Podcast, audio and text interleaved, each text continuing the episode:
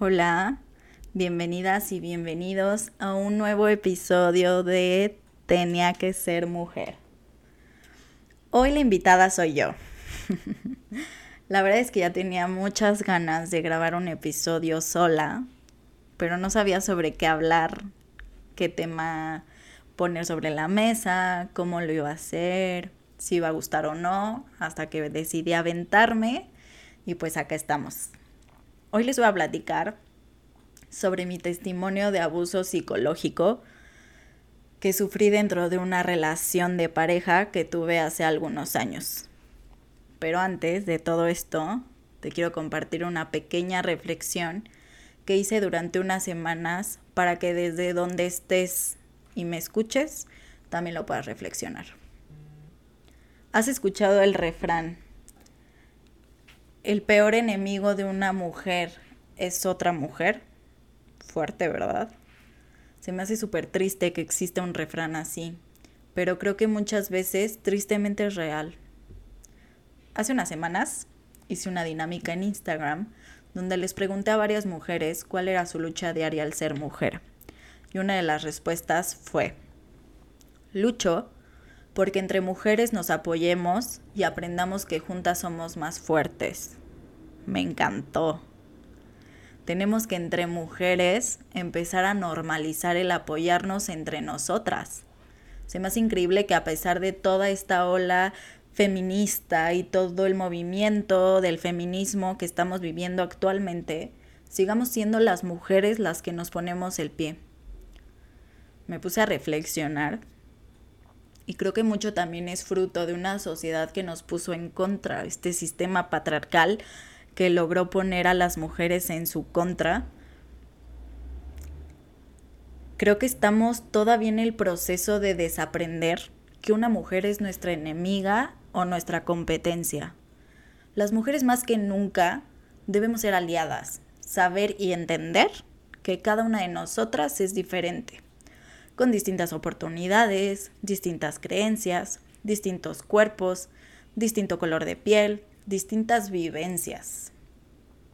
Te invito a reflexionar sobre este tema, ya que cada una, desde nuestra trinchera, empecemos el cambio. Empecemos el cambio y le demos la mano, apoyemos y ayudemos a las mujeres que nos rodean.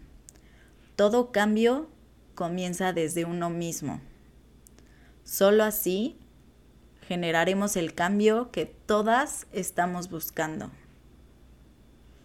Y bueno, después de esta maravillosa reflexión, comencemos ahora sí con mi historia. Mi historia, mi testimonio, mi experiencia con el abuso psicológico.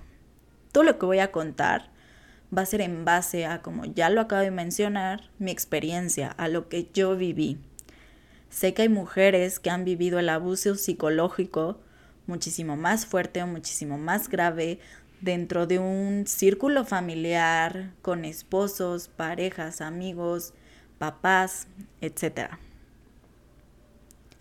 Entonces, con esto claro, les empiezo a contar mi historia.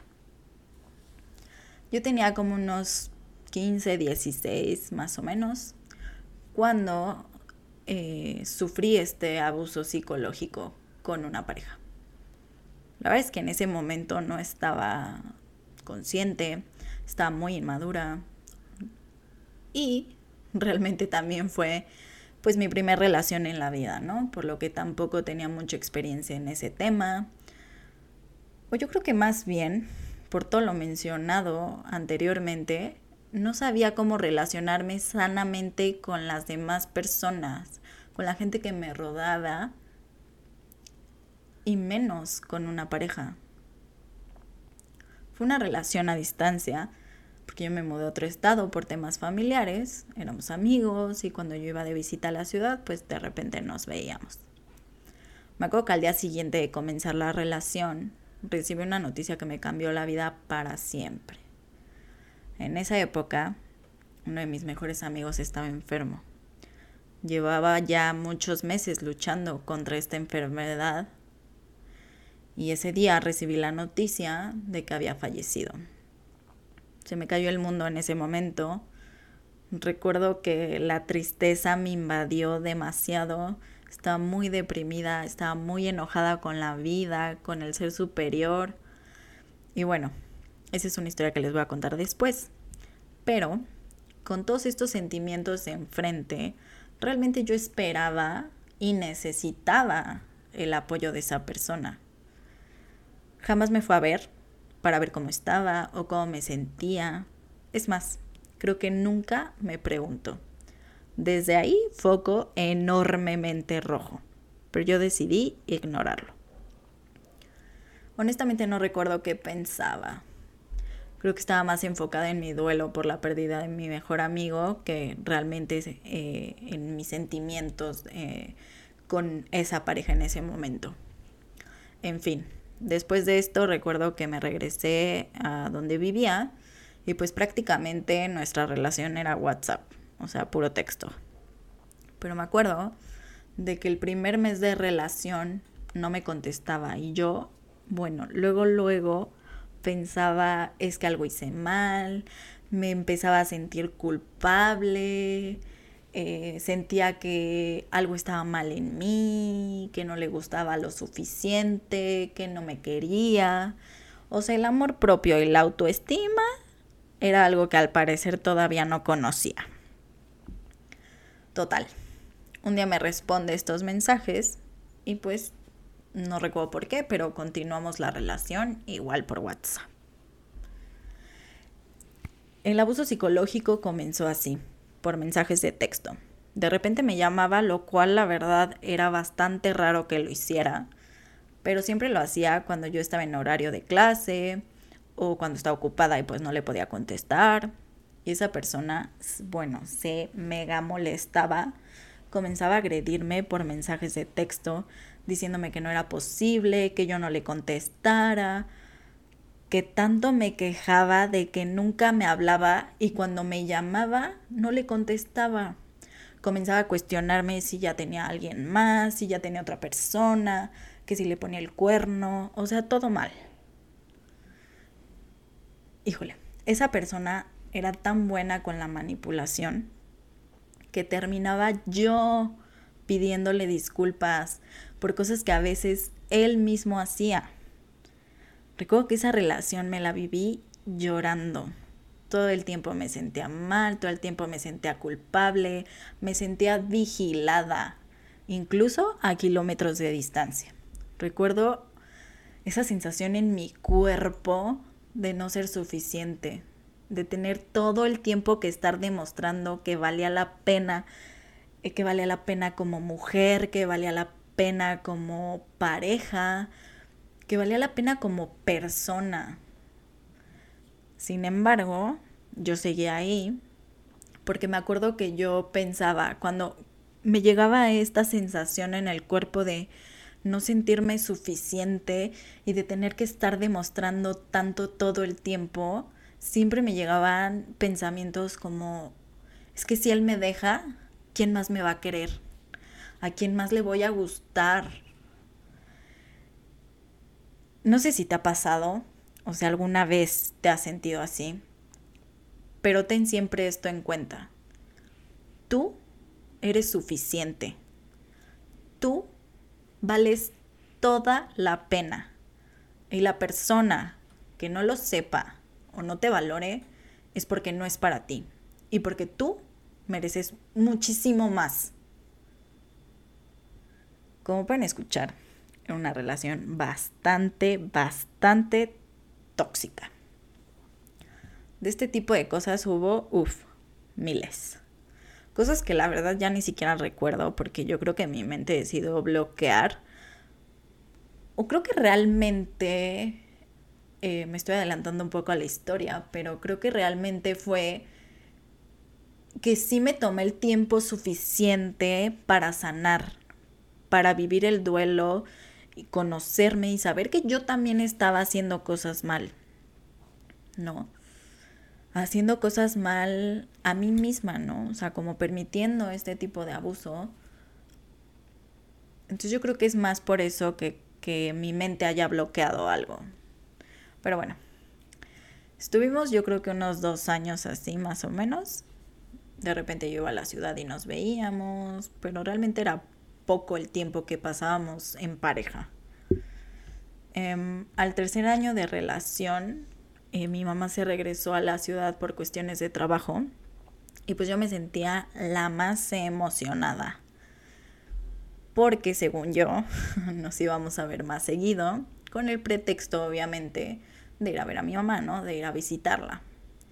Pero yo no sabía que no iban a hacer las cosas así. Me acuerdo que yo iba a la ciudad todos los fines de semana. Cada fin de semana viajaba para visitar a mi mamá y pues obviamente para ver a esta persona. Y, híjole, yo creo que ya perdí la cuenta. Más bien, perdí la cuenta de cuántas veces me dejó plantada. Siempre me inventaba cosas para no ir a verme. Que su mamá estaba enferma, o me decía que ella tenía otros compromisos con sus amigos o con su familia. A veces simplemente me dejó de contestar durante todo el fin de semana que yo estaba como en la ciudad de visita. Y cuando sabía que yo ya había regresado a mi casa, entonces me contestaba y algo se inventaba que algo había pasado, que tuvo que cuidar a su mamá, no sé, ese tipo de cosas. Cuando yo quería enfrentarlo y decirle cómo me había hecho sentir, cómo me había hecho pensar tantas cosas malas sobre mí, siempre su, su respuesta fue, eres una exagerada, no es para tanto, eres una tóxica, o cualquier frase que el objetivo fuera humillarme y hacerme sentir mal. Siempre lo intentó y la verdad es que lo logró muchas veces, hacerme sentir menos, hacerme sentir débil o hacerme sentir que no era suficiente. Muchas veces me la creí y yo creo que por eso seguía con él.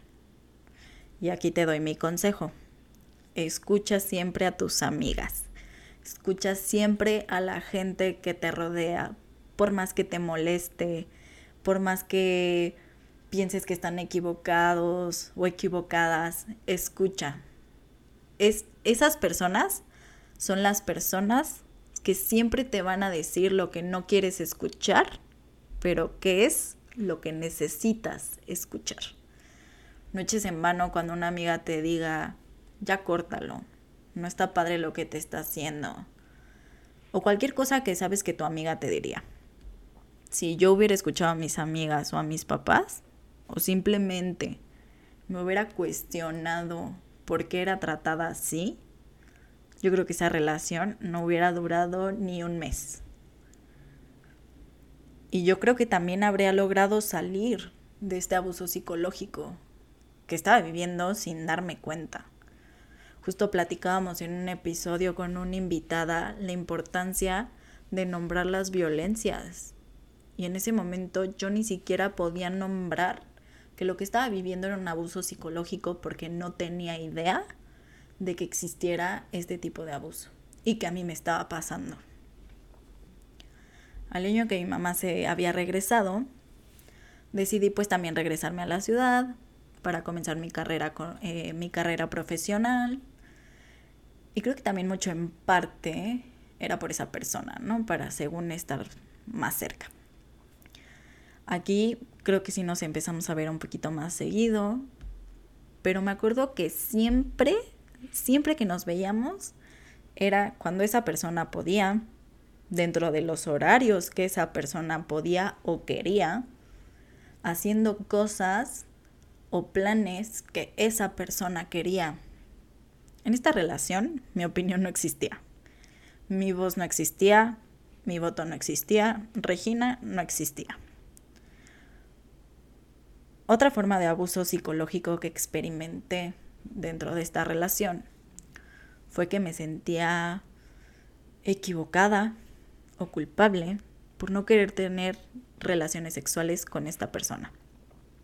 O sea, siempre sentía que había algo malo en mí, que era rarísimo que yo no quisiera tener una relación sexual, que algo estaba mal en mi cuerpo, eh, que había algo o sí, que había algo mal en mi mente, que yo era la que estaba mal, yo era la que estaba equivocada, ¿por qué me está pasando esto?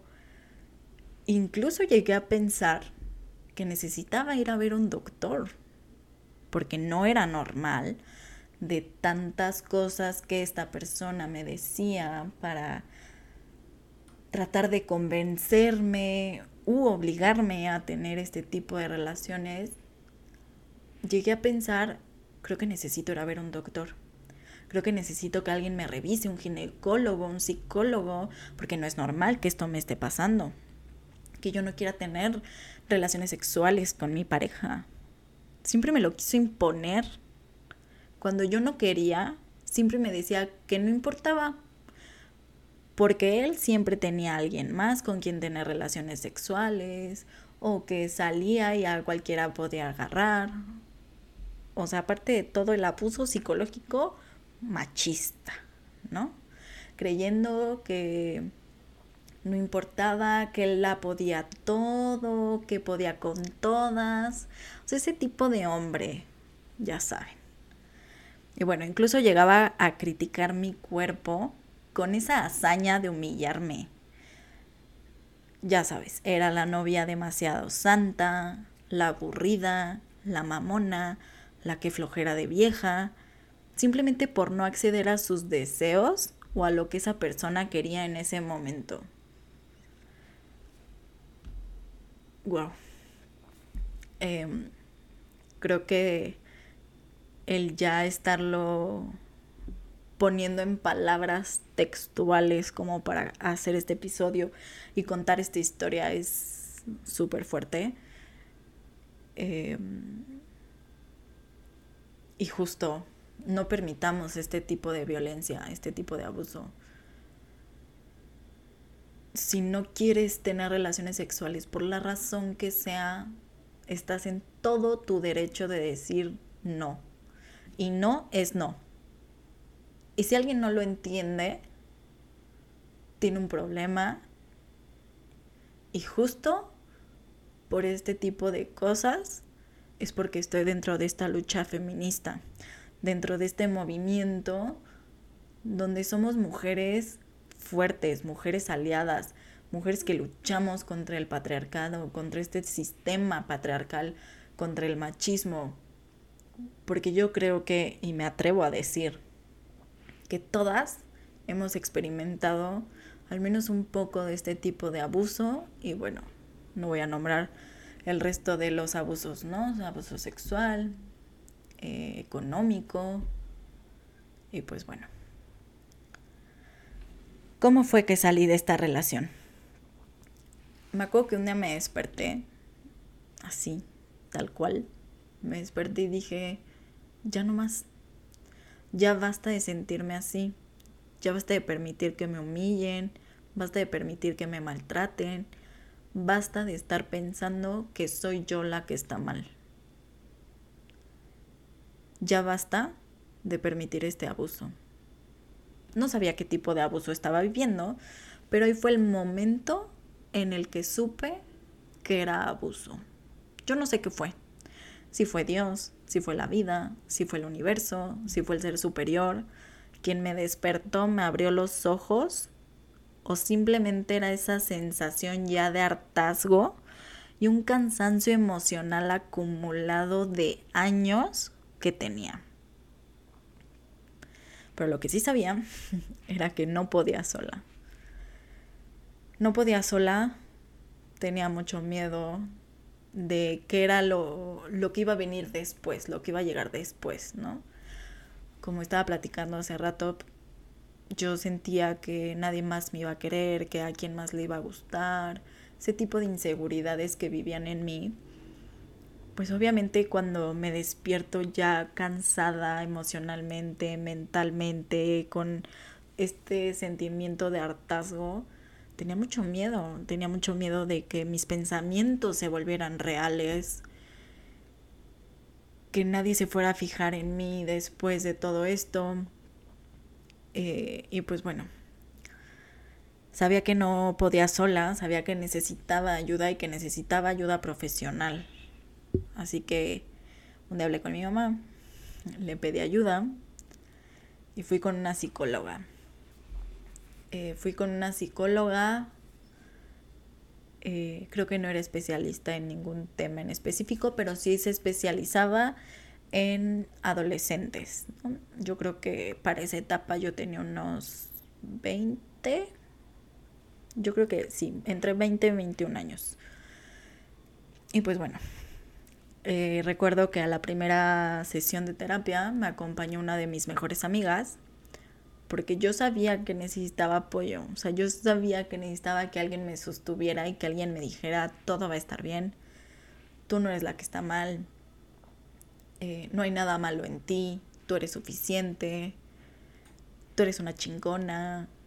Y la verdad es que esta amiga siempre fue así conmigo, siempre me dio su apoyo, siempre me, ayudó en muchos eh, temas y procesos de mi vida personal, donde fueron procesos y cosas bastante fuertes. Ella la verdad es que siempre estuvo y siempre voy a estar agradecida con ella por esto.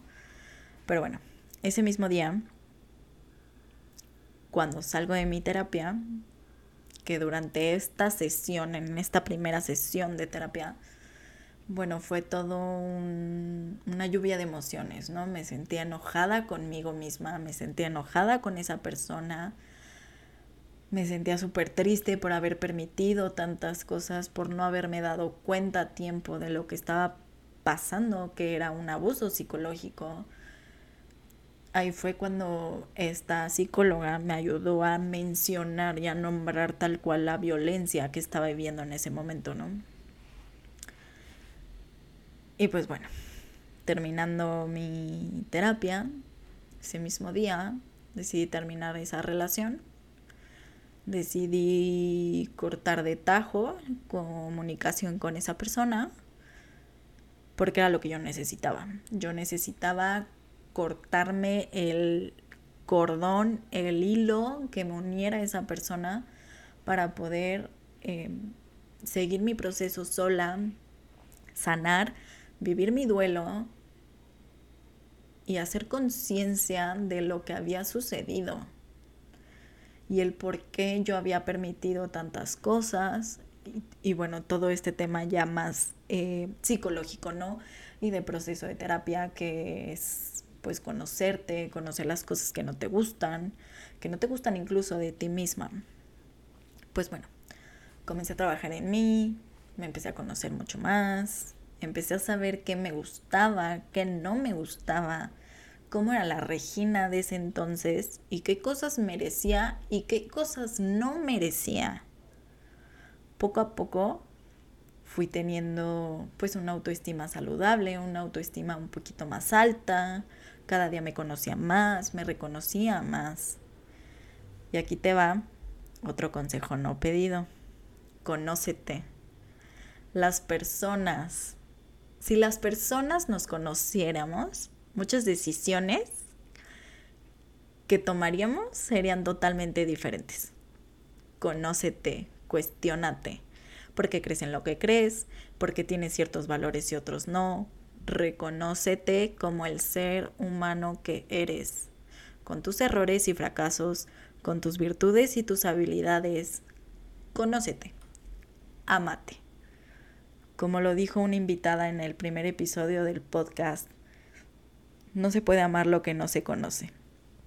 Y obviamente, pues yo no me conocía en ese momento. Y por lo mismo, no me amaba. Y yo creo que fue por eso por lo que permití tantas cosas durante esa relación. Yo creo que era esa falta de amor propio, esa falta de reconocimiento a mí misma, esa falta de valoración a mí misma, el por qué dejé que me humillaran tanto, que me maltrataran tanto y que jugaran conmigo como si mis sentimientos no importaran, como si mi vida no importara, como si mi cuerpo no tuviera valor. Y te digo algo, no me culpo por haber vivido así, por haber vivido algo así. No me culpo porque en ese momento yo estaba actuando desde lo que tenía y sabía. No te culpes por haber vivido algo así. No es tu culpa. Hacías lo que podías con lo que tenías. Y siempre recuerda, no estás sola. Si estás pasando por una situación así o algo similar y tienes la confianza de acercarte y platicarme, siempre, siempre, siempre estaré dispuesta a escucharte y ayudarte con lo que esté en mis manos. Y recuerda que el amor no duele. Si llegaste hasta acá, gracias por escucharme, gracias por compartir conmigo este espacio. Recuerda que este es nuestro espacio seguro es un círculo de mujeres que somos fuertes, todas las invitadas que han venido y que van a venir son mujeres que inspiran a seguir en esta lucha feminista, a seguir luchando por nuestros derechos, por ser completamente libres. Gracias nuevamente por escucharme, por estar aquí por apoyar este podcast. Síganos en nuestras redes. Tenemos Instagram y TikTok, arroba tenía que ser mujer podcast. Spotify, Amazon Music, Apple Podcast y Google Podcast. Próximamente estaremos en YouTube. Estamos resolviendo esos temas tecnológicos. y pues nada, nos vemos en otro episodio de Tenía que ser mujer. Te mando un abrazo.